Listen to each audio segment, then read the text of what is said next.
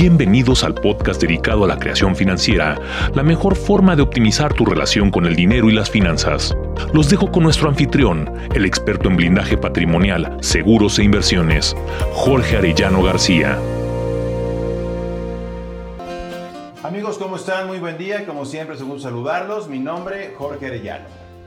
En videos pasados hemos estado platicando sobre temas financieros. En algunos de ellos hablamos sobre el tema de cuánto dinero tú puedes tener ahorrado para tener una vejez digna. Y ahí platicamos sobre el tema de cómo invertir o multiplicar tu dinero. Hoy quiero tocar ese tema. ¿Cómo multiplico mi dinero? Primero, tienes que ser realista. Me he encontrado muchísima gente que me dice es que yo quiero invertir en bienes inmuebles. Me encanta la idea. ¿Cuánto dinero tienes para poder invertir en bienes inmuebles? Bueno, tengo mil pesos mensuales. La verdad es que con mil pesos mensuales no puedes invertir en bienes inmuebles. Es muy complicado porque no te da. Ok, vamos a poner tres eh, eh, segmentos. Si tienes más de un millón de pesos de capacidad de inversión anuales, puedes irte a buscar una franquicia. Normalmente en marzo de cada año viene la Feria Internacional de Franquicias que se hace en Ciudad de México y hay franquicias de todo tipo de tamaños. Puedes invertir en un negocio propio o puedes invertir inclusive en tu propio negocio para seguir creciendo. Ahí también puedes invertir en bienes inmuebles. Ahora, si tu capacidad de inversión es abajo del millón de pesos, pero arriba de 100 mil, de 100 mil a un millón de pesos, ya puedes empezar a diversificar.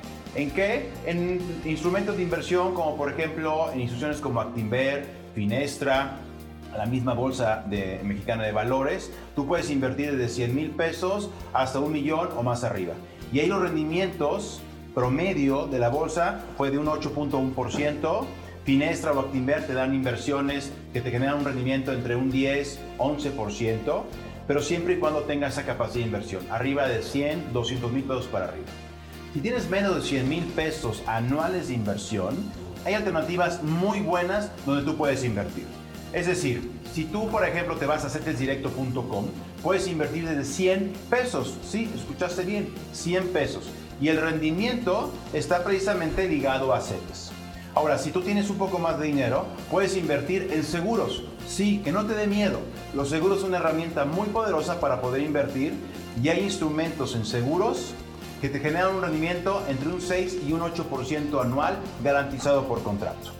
Ahora, si tú me dices quiero e insisto invertir en bienes inmuebles, bueno, si tú tienes una inversión de 50 mil dólares, que es el segmento medio, puedes ir a prodigynetwork.com que es un fideicomiso en Estados Unidos que maneja precisamente inversiones en bienes inmuebles, normalmente en Manhattan, donde tú tienes garantizado tu dinero a través de un fideicomiso en Estados Unidos. Y te genera rendimientos en dólares muy interesantes. Así es que para multiplicar tu dinero hay muchas alternativas en el mercado.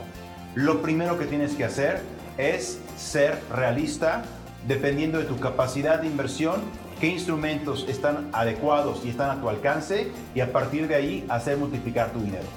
Lo último que tienes que hacer es dejar tu dinero en el banco, porque en el banco tu dinero pierde valor mes a mes, día con día. Y te invito a dos cosas.